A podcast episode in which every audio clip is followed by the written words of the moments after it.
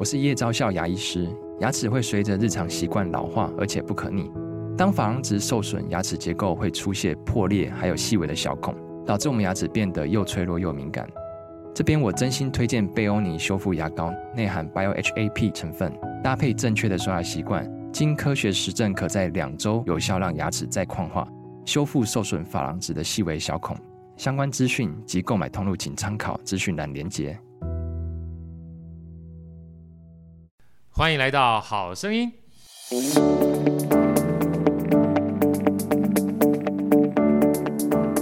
大家好，我是好趣的好哥，欢迎来到好声音。今天好声音来了两位美女的主持人，也是美女的创业家，也是好哥的好朋友。来，让我们欢迎 Sandy Two。Hello，大家好，我是陪你精算生活、创造理想人生的 Sandy Two。啊，Sandy Two 其实是我们老朋友，来好哥这边很多次了哈。另外呢，今天算是老朋友，是新朋友了哈。虽然我们是。第一次见面，但是已经在线上见过好多次。来，婉瑜跟大家分享一下聪明主妇婉瑜。哎，好哥好，大家好，很开心来上好哥的节目。嗯、对啊，这个有的时候缘分在很久以前就建立起来。我今天看到这个婉瑜拿好哥的书，我就特别感动，因为我从这个不管是 Ivy 也好，或 Sandy Two 也好，知道说婉瑜其实一开始是在家里带孩子，带着孩子呢，从自己一点一滴开始学习啊，学习不管是学。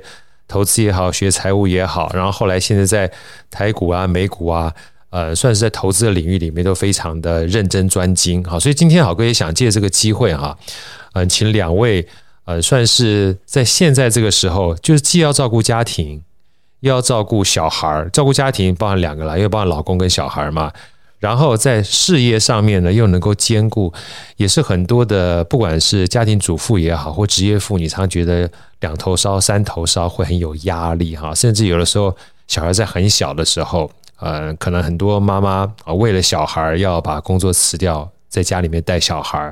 那一带小孩一不小心的话，就会跟社会脱节，等到再回到社会上，会有压力哈。这也就是为什么今天好哥借这个机会呢，想让 Sandy Two 跟婉瑜跟大家分享，你们是怎么样一点一滴的从这个照顾孩子、照顾家庭，事实上也照顾了自己的事业，给我们很多可能线上的听众们一点分享，好不好？来，这个 Sandy Two 啊，我们先把这个麦克风先交给这个婉瑜分享一下，好不好？他感冒很严重，对对对，我这今天是很感动哈，因为其实 Sandy Two 是我见过非常认真的一个创业家啊，不仅说。除了自己本身的职业之外，最近哎，其实还是想先讲一下好了。哦、好啊，最近有个读书会，对，我们也参加。读书会跟跟大家分享一下读书会，我觉得好厉害。就是妈妈好读系列的读书会。对，因为我以前其实呃曾经在就是商业场合里面打滚过一阵子，所以我看了很多商管的书。然后那时候就觉得，哎，企业管理有好多东西可以应用在家庭上面哦，而且是非常呃切合我们的需求的。可是这些书都没有妈妈在，比较少妈妈在读，不能说没有。对，嗯，然后那时候我就开始把我自己。想要的，呃，想。嗯，读过的一些书，然后把它变成应用面，放在我自己的第二本书里面，就是增值力里面。所以我其实增值力那本书里面就结合了我很多之前可能阅读来的一些知识啊，然后把它做成生活面上面的应用。然后我发现这件事情很值得分享，对，所以我就开了一个妈妈好读的这个读书会的群组这个系列。然后后来又遇到婉瑜，最近在跟我们分享《你成功有约》，对，嗯，真的很棒的一本书，还有 Ivy。那我们渐渐的就把这些书籍呢，把它嗯、呃，把它打造成可以让大家运用的一个环节，然后呃，做一个读书会跟大家来做分享。嗯，我觉得很棒啊，因为读书呢这件事情，它本身是一个与时俱进的过程，而且也是让我们能够拓展眼界哈。嗯，那最重要的事情是。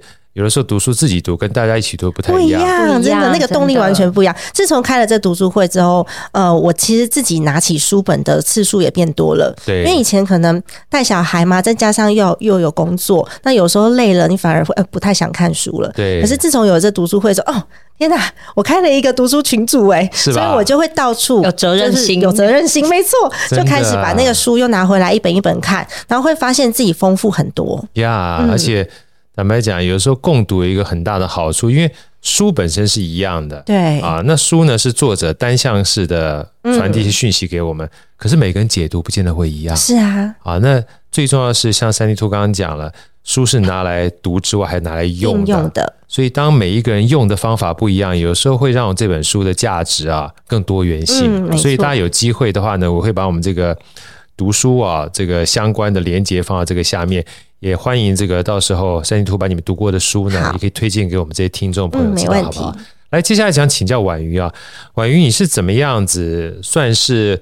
呃，也算是创业了哈，只是这个创业呢，可能跟别人一般想象不一样，因为很多人说家庭主妇怎么能够创业，对不对？跟大家分享一下好不好？你怎么样从一个家庭主妇、主妇哈，从一开始因为我讲主妇，为什么？因为我是家庭主妇，你知道？嗯、怎么样从家庭主妇，然后一点开始，然后一点一滴的，然后变成啊，变成一个专门在投资上面，呃，算是。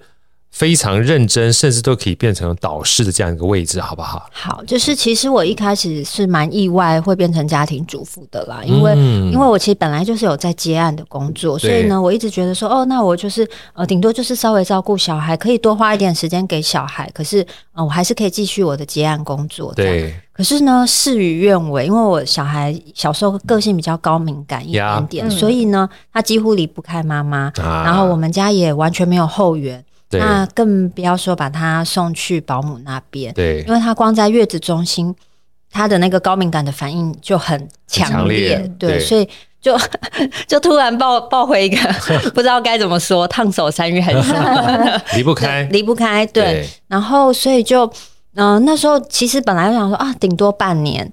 再去就是哎、欸，半年。再回职场，对，再回接案，对，然后哎，又半年，又半年，就就就就变成这样。了，对，就五年了 这样子，对。那其实，嗯，我觉得其实当下并不能说我是一个很有目标性的人，因为我呃，老实说，是有点被半推半就的，就觉得说啊，他他没办法呃离开我，然后他去上学，对他的那个冲击会很大，对，或者是哦，把他送到保姆，我们又。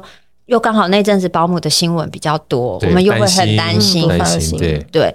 那呃，我觉得比较好一点点的是哦、呃，就是自自自己以前还有一点积蓄，不是会乱花钱的那种，对对。所以在其实在，在在生小孩之前，我就已经有开始。想说，哎、欸，应该要投资。那时候就已经在看书了，是对，只是那时候只是只是觉得说，哦，只要比定存好就好了。嗯，对。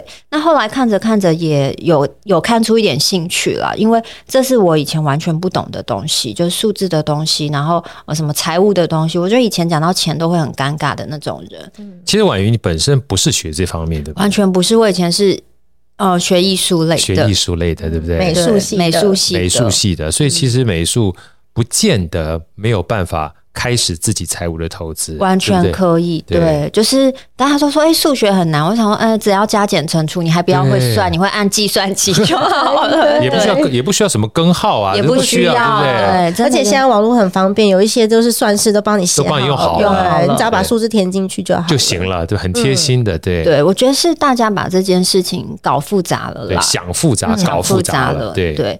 那后来就是，其实我我学的，我不知道我自己学投资的经历可能跟别人比较不一样，因为我就是万箭齐发，因为我那时候就是太想要有在做什么的感觉，然后呃一开始诶、欸，譬如说我之前也常讲过，我会当冲，我也做过，对，可是当冲的时候呢？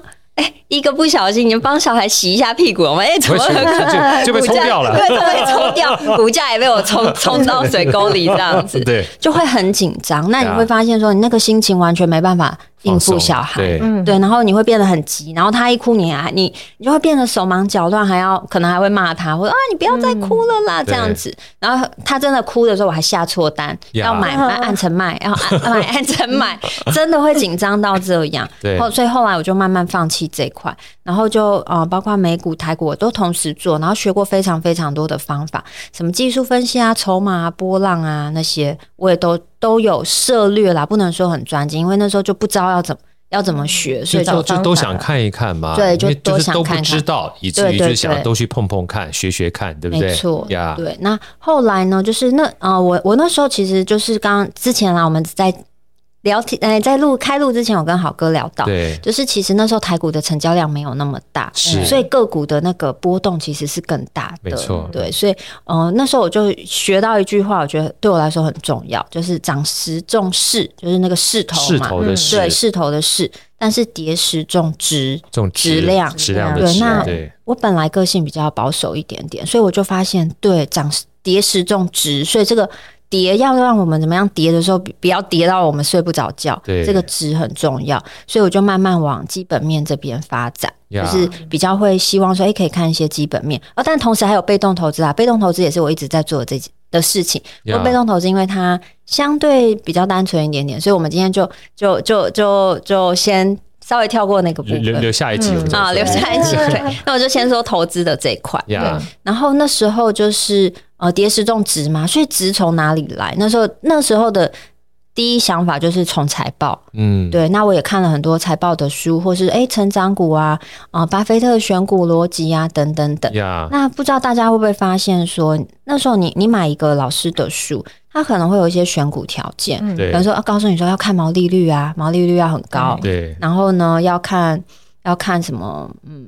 什么 EPS 连续五年增长，然后自由现金流量啊，对不对，对？算它的股价预期有多少，啊？对，然后本益比等等等，对对，对。那它都是单项单项的，那你全部要组合起来的时候，哇，选不到股票。对。然后其实那时候我也不太知道为什么，就是嗯，就是譬如说哦，看损益表就哦，损益表就是要嗯，就是很如果 EPS 很高，就是很赚钱。是。但是你不知道说，就是你还是毛毛的。嗯。对。那那时候我就遇到了。豪哥的课，所以我就 那时候我觉得啊，这样大家会不会以为这集是来夜配好哥的课？没有，很值得，很值得。而且那那时候豪哥那个课真的就是帮助我很大，嗯、然后然后就是感恩感恩就是把这些点点的东西都连起来呀。对，那为什么穿？哦，后来我就想说啊，那是因为我比较害羞一点点啦，所以我那时候会觉得说。天呐，竟然有一个工作，不用面对人就可以赚到钱。因为就之前之前也跟好哥聊到嘛，就是其实工作总是还蛮多鸟事的。对啊，对，那我也不是很多鸟事都来自于人，人它不见得是事本身，对不对？对对对。那我觉得以前我比较不善于去沟通，因为我是比较会退缩的。但是如果说，哎、欸，我只要把财务的事情看清楚，我只要对着公司，然后我只要。持长期的持有，竟然就可以赚到钱呢、欸！其实更早以前有个更单纯的想法，就在当冲的时候还有一个想，哇，我涨也可以赚钱，跌也可以赚钱，我不是每天都在赚钱，买多卖空都可以赚钱，对不对？对，然后结果都双八这样子，对，所以那时候就开始觉得，哦，投资是我开启了我的另外一个视野，就是跟我以前认识世界的方式不太一样。嗯那慢慢就跳脱财财报，可能就是会去看管理层啊，或是他们为什么做这个东西，为什么会呃发展，类似像这样子。所以，呃，到后来我觉得投资好像不只是为了赚钱，它多了一些认识世界的方式。好，哥问一个我自己想要问的问题，好不好？嗯、因为我们其实刚刚在聊啊，你喜不喜欢现在目前你做投资从一开始到现在的这样种种过程？像你刚刚讲，大概有一个呃征兆。可以显现出你喜欢，因为不要再跟那些鸟人或鸟事，我只要好好的把我的这个财报或者是我看到的资讯分析好就好了，对不对？你你是不是喜欢这样的一个感觉的？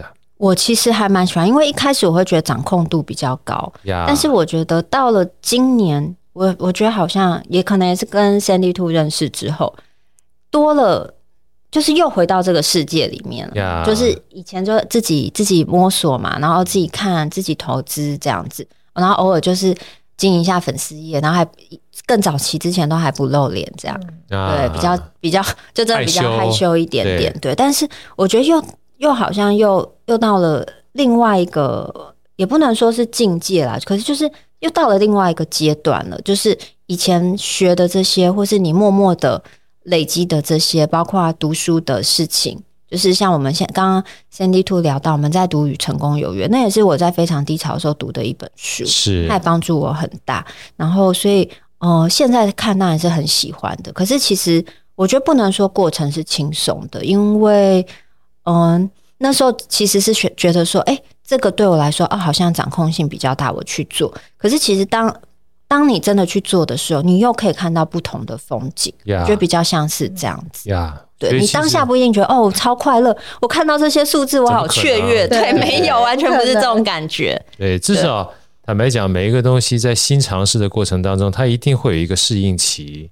对，但是在那个节骨眼的话，至少可以让你自己在家里又照顾到孩子，你也不需要出去啊，而可以呢，在帮助你在财务的领域上面，或者是。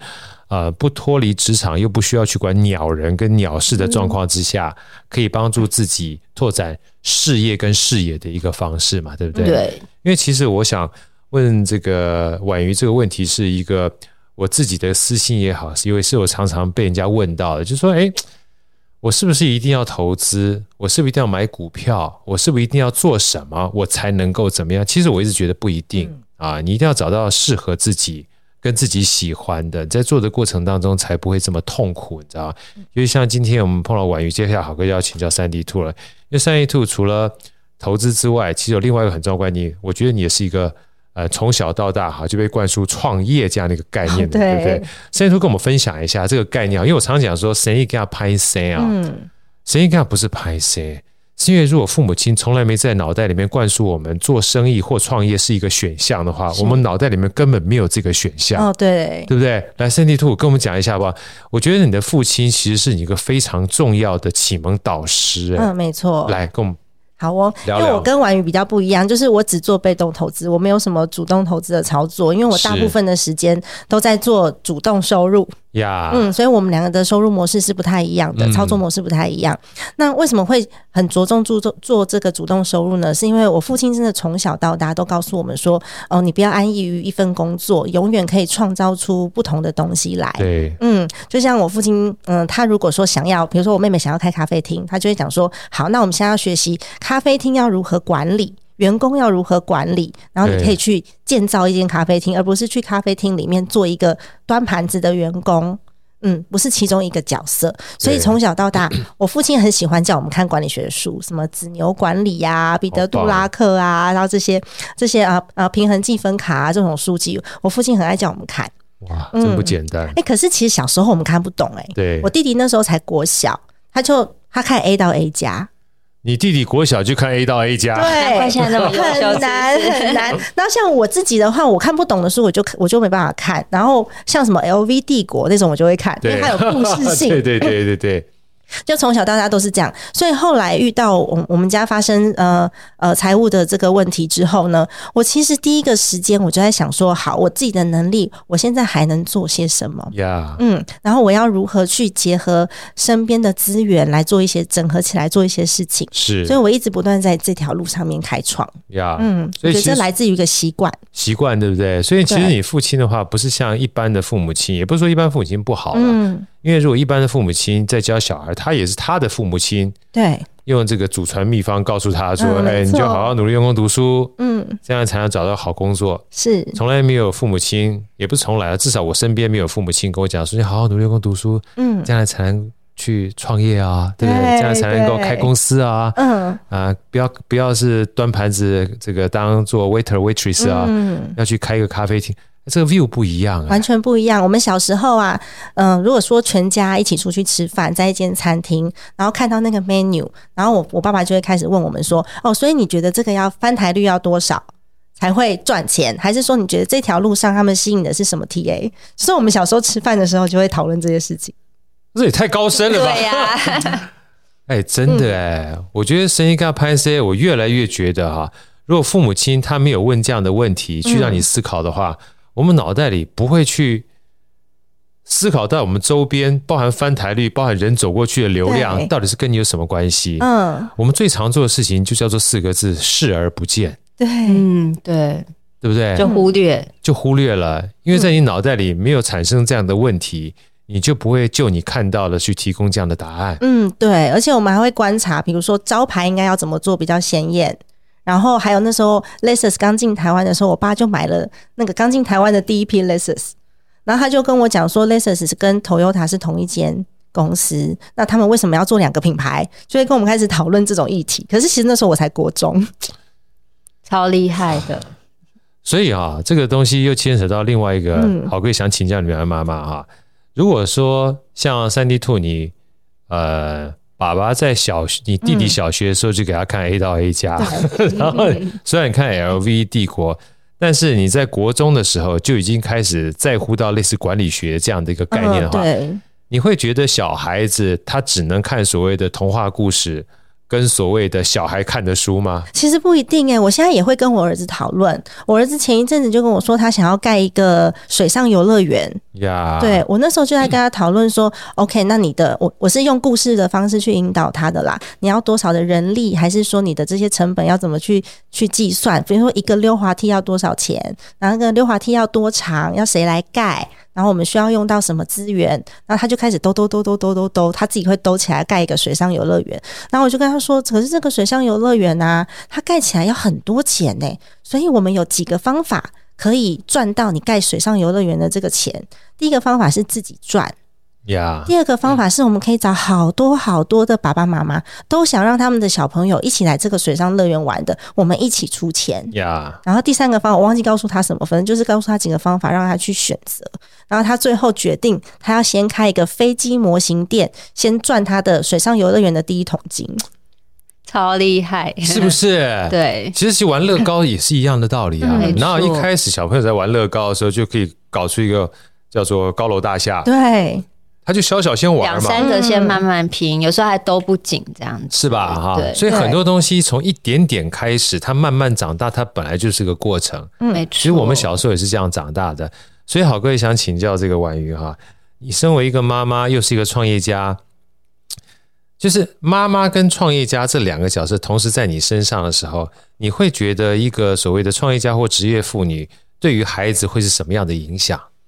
嗯，其实我觉得我很在意的是，他知不知道他自己在做什么呀？Yeah. 对，就是这是我最在意的。我觉得也是他爸爸最在意的事情。嗯、虽然啊、呃，我们家是爸爸管的比较紧啦，那我就比较放松一点。一一紧一松比较好，对，两个都紧双打很累的。对，然后，但我我我最在意的就是他到底知不知道他现在在干嘛，然后这个是不是出于他的决定？Yeah. 那他现在已经大班了嘛，所以我最常跟他说的是。我只是提醒你哦，我会做的事情只有提醒。嗯、那如果你觉得我很啰嗦，你可以跟我说，因为我妈妈真的会不自觉啰嗦。对，但是我会说，如果你觉得我啰嗦，你也可以提醒我，那我就不会再讲。刚才我们在这个开录之前有个小故事哈，就是我们在聊说是不是要帮孩子做很多的东西，有时候孩子会要求我们嘛。这一段我觉得婉瑜其实的做法可以给大家做个参考。婉瑜，你跟聊聊好，聊聊看好不好？好，就是因为我们。就是我小孩现在念的还是比较稍微升学一点点的的幼稚园，不是我故意的啦，就是因为 对不小心的，我那时候 离家比较近，对，而且我现在还要花花四个小时接送他。不过那题外话就是，总之就是那时候真的只剩那个学校了，对，那。当然跟我本来的意愿有点不符，可是我就想说先让他去。那比较好的是说里面老师也蛮好的，所以我觉得哎，给他一点规范，多学点也没差。但相对的呢，我们要付出的代价就是他的确是有一些功课。那有有的爸爸妈妈会说，你怎么才呃幼稚园就有功课？那我现在就调整。我其实一开始也很抗拒，我觉得我比小孩还更不想写功课，更不想 更不想帮他看功课。可是慢慢的我就觉得啊，至少。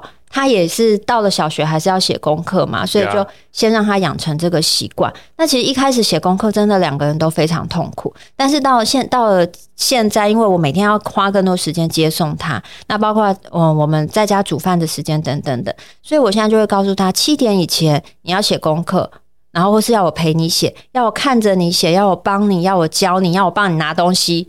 我都，都对都可以，然后像他有时候就哦，你我要写这个，一下要彩色笔，一下要蜡笔，然后他就坐在那边，好像不干他的事，叫妈妈去拿。我说好，七点以前都可以，然后你要什么我都会帮忙你，支援你。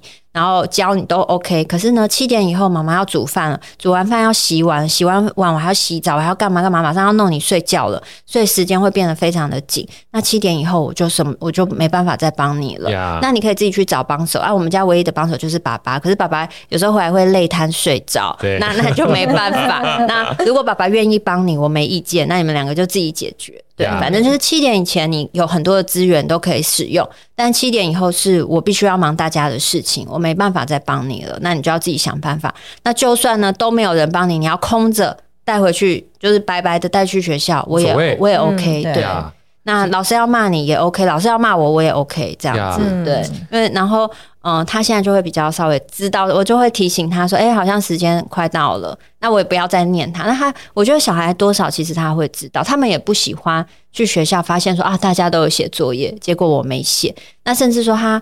呃，有时候写的很很就是乱七八糟嘛。其实我也没有真的很在意，我只是会问他说：“你我觉得这样子老师可能不太能接受，那你觉得你要擦掉，还是你就是想要这样？”那我他决定他想要那样，我就会让他那样。其其实我觉得他这样写的丑丑的，我是蛮 OK 的啦，我是 我是很可以接受，我很喜欢丑可爱的风格。对，其实婉瑜，你知道你刚刚这样讲啊，就跟我们与成功有约，其实跟柯维的做法是一模一样的。嗯啊，其实很多时候呢，我们都觉得我们希望孩子怎么样，对，然后硬要孩子怎么样。嗯，所以当孩子怎么样的时候呢，其实就跟我们被别人要求怎么样是一样的，那不是我们的选择，我们在被动的情况之下。接受了指令，变成我们那个样子。所以后来这个史蒂芬柯维有一篇呢，他特别讲说，有一次他跟小孩在沟通聊天的时候，他孩子做错了一件事情，然后就推脱啊，推脱之后，那天有特别讲嘛，推脱之后他就跟他讲说，孩子啊，你为什么选择这样子回答？所以他事实上把这个主动权交给小孩。当他主动权交给小孩，他小孩开始思考，对啊，我为什么选择这样回答？我有没有其他各种不同回答的方式？对不对？所以像刚才婉仪说，我给你资源，我不是不给你资源。七点之前啊，对，老妈支持你啊，但七点当你的努力都可以啊，什么都可以，对不对？但七点之后呢，很抱歉，你要选择在七点之前让妈妈做完奴隶的工作呢，帮你完成所有事情都可以。但是你要跟我一起合作。但七点之后，很抱歉，你的选择就是怎么推脱呢？黑喜丁倒来代气。所以不要小看小孩子幼稚园啊，他也能够知道说自主权这件事情。攸关他自己想要不想要，哇，这是基本上很重要的。对，那回过头来，好哥也想请教这个 Sandy2 啊，因为毕竟创业这件事情不是这么容易，你知道，尤其是身为这个母亲，嗯，在跟孩子一起沟通的时候呢，就像你刚刚在说的哈，你跟你的孩子基本上算是一个很正向的沟通嘛。对，那你自己觉得在创业过程当中，嗯。对于家庭而言，或对你而言，最大的成长是什么？最大的成长哦，对，最大的成长，我觉得就是可以跟小孩待在一起，哎，是吧？对，真的，因为我就真的是自己带着他长大，然后他也是跟着我一起，因为我其实在他四个月大的时候，我就会背着他出门去工作了，嗯。然后他也是因为这样，所以他的呃社交能力特别好，而且他到现在还有跟我谈条件哦。妈妈，我跟你说，你有两个选项，第一个选项是什么？第二个选项是什么？然后他还会做总结哦。他说，所以结论是，我想说哇，你都在学我讲话哎，所以小朋友真的会学到，是不是？所以有时候我们都觉得说，小孩基本上还小，婴儿郎五七八岁。下面五行五五行波水，他会看，他会，他会，而且最大的老师从头到尾就是父母亲，嗯，对，因为他没有其他可以选择的这个学习对象的话，他就是身旁周遭跟他待最久的这个人。对，而且我现在非常佩服我儿子的是，他有问题，他都会先想解决方案。呀，嗯，他会告诉我说：“妈妈，我这个玩具车坏掉了，我觉得它有可能是没电，或是我拿错遥控器。”或者是它坏掉了，可是呢，因为这个车是新买的，所以它应该没有坏掉。哦，删除一个选项。呀，那这个遥控器我上次用过，应该是没有错。然后又删除一个选项，所以妈妈，我觉得应该是电池没电了，你可以帮我换电池吗？超赞的哇，好棒哦！因为如果说身为老板，有一个员工来跟你讲说，哦，我现在发生了这个问题，然后我已经选了，我已经有三个解决方案了，但我剔除了两个，最有最有可能发生的是第三个，然后我们来想怎么办？我觉得哇塞，这件事情实在是太棒了，太棒了！我记得我老板跟我讲过一个案例，他说，身为一个员工啊，对老板而言最大的价值，从来不是提出 problem，对。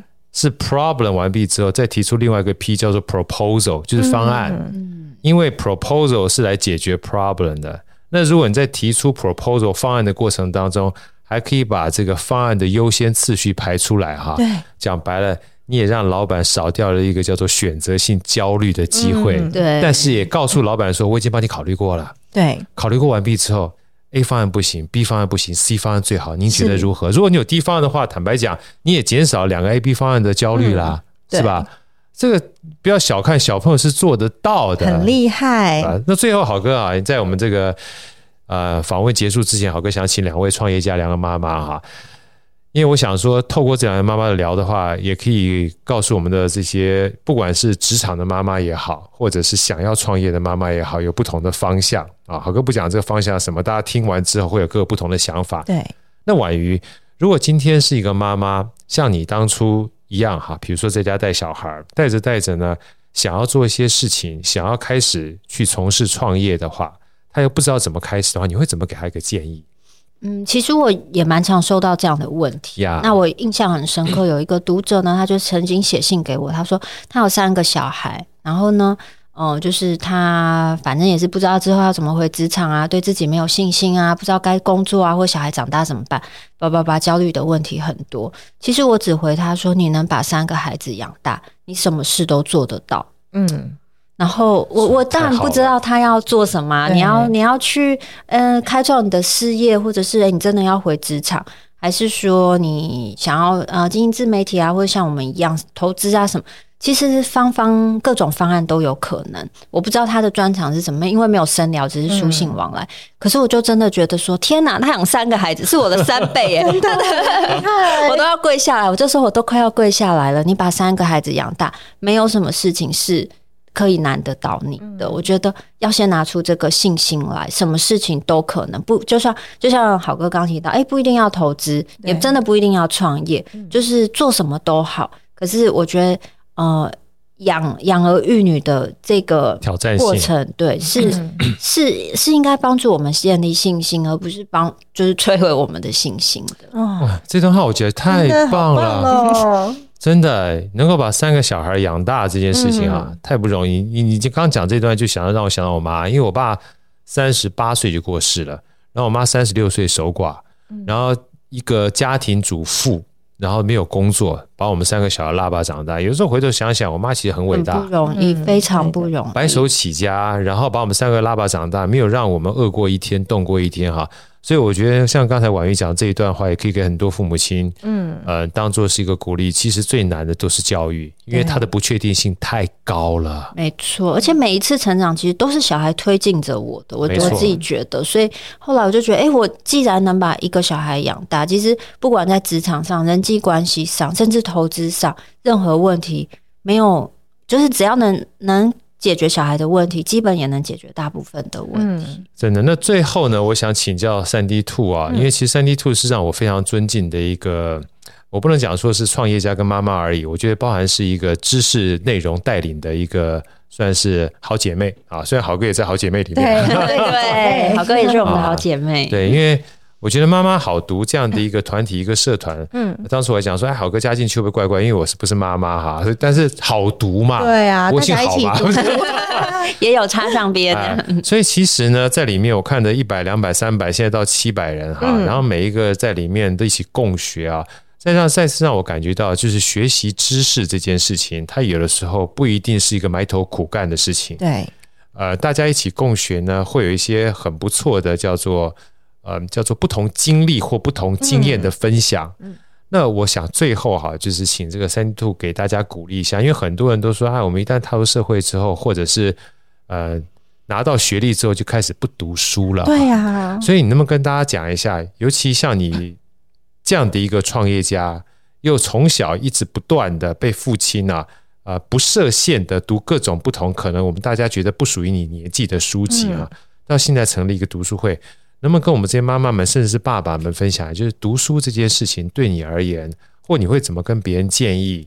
在学习的道路上面，哈，应该保持一个什么心态？嗯，对我们会有什么样的帮助？好不好？我觉得是好奇心，哎，因为其实我在读其他的书籍的时候，我都是充满好奇心，跟想要去解决某一个问题，然后我去选择那个书籍。而且我发现每个人读起来啊，都会抓到不同的重点，所以我其实很珍惜大家在群组里面的分享，因为那不见得是我看到的重点。像我觉得婉瑜读书就非常认真，那我自己是属于那种我，嗯，我可能不。不会很专注的把一本书从头看到尾，可是我家到处都有书，对。然后有一颗客厅可能放的是 A 自媒体的书，然后厕所可能放的是管理学的书，然后可能在我的那个呃床旁边放的是育儿的书。可是我随时都在翻阅的过程当中，我觉得自己都有成长。对，嗯，它是一个可以在很短时间内吸收广大知识的一个非常好的方法。呀，嗯，不设限，对不对？不设限，尤其是我自己从来没有想过的事情。对，嗯，然后我通常都会从书里面去找解决方案呀。所以一本书看完啊，不见得说，诶，你整本书都要看懂，或是读得多熟。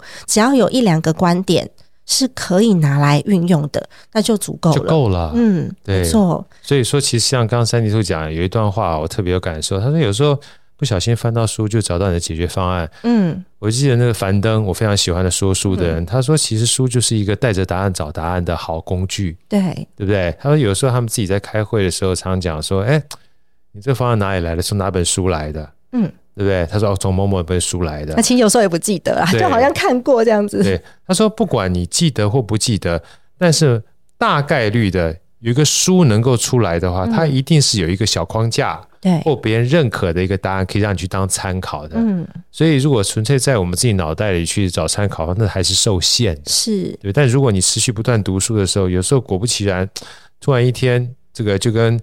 那个我们现在看书书旁边有个叫工作的方法哈，那个稻盛和夫特别讲的，那工作的场所有神灵，嗯，就是当你日思夜想的那个答案哈，说不定在各种不同的书里面，它就给你很多的启发，对不对？哇，今天非常开心，Cindy Two 跟着婉瑜来跟好哥做了一个。呃，我觉得不仅是创业家了，包含妈妈也好，好，包含育儿也好，包含家庭也好，包含自我成长也好，包含这个我们讲说让自己建立信心也好，是多方面的一个分享。呃，再次谢谢两位美女来到好哥的好声音，也希望你们能够尽量把你们这样的智慧呢跟经验分享给很多的妈妈甚至爸爸们啊，让我们更多人都活得开心。谢谢，下次拜拜，拜拜。好声音，我们下一集再见。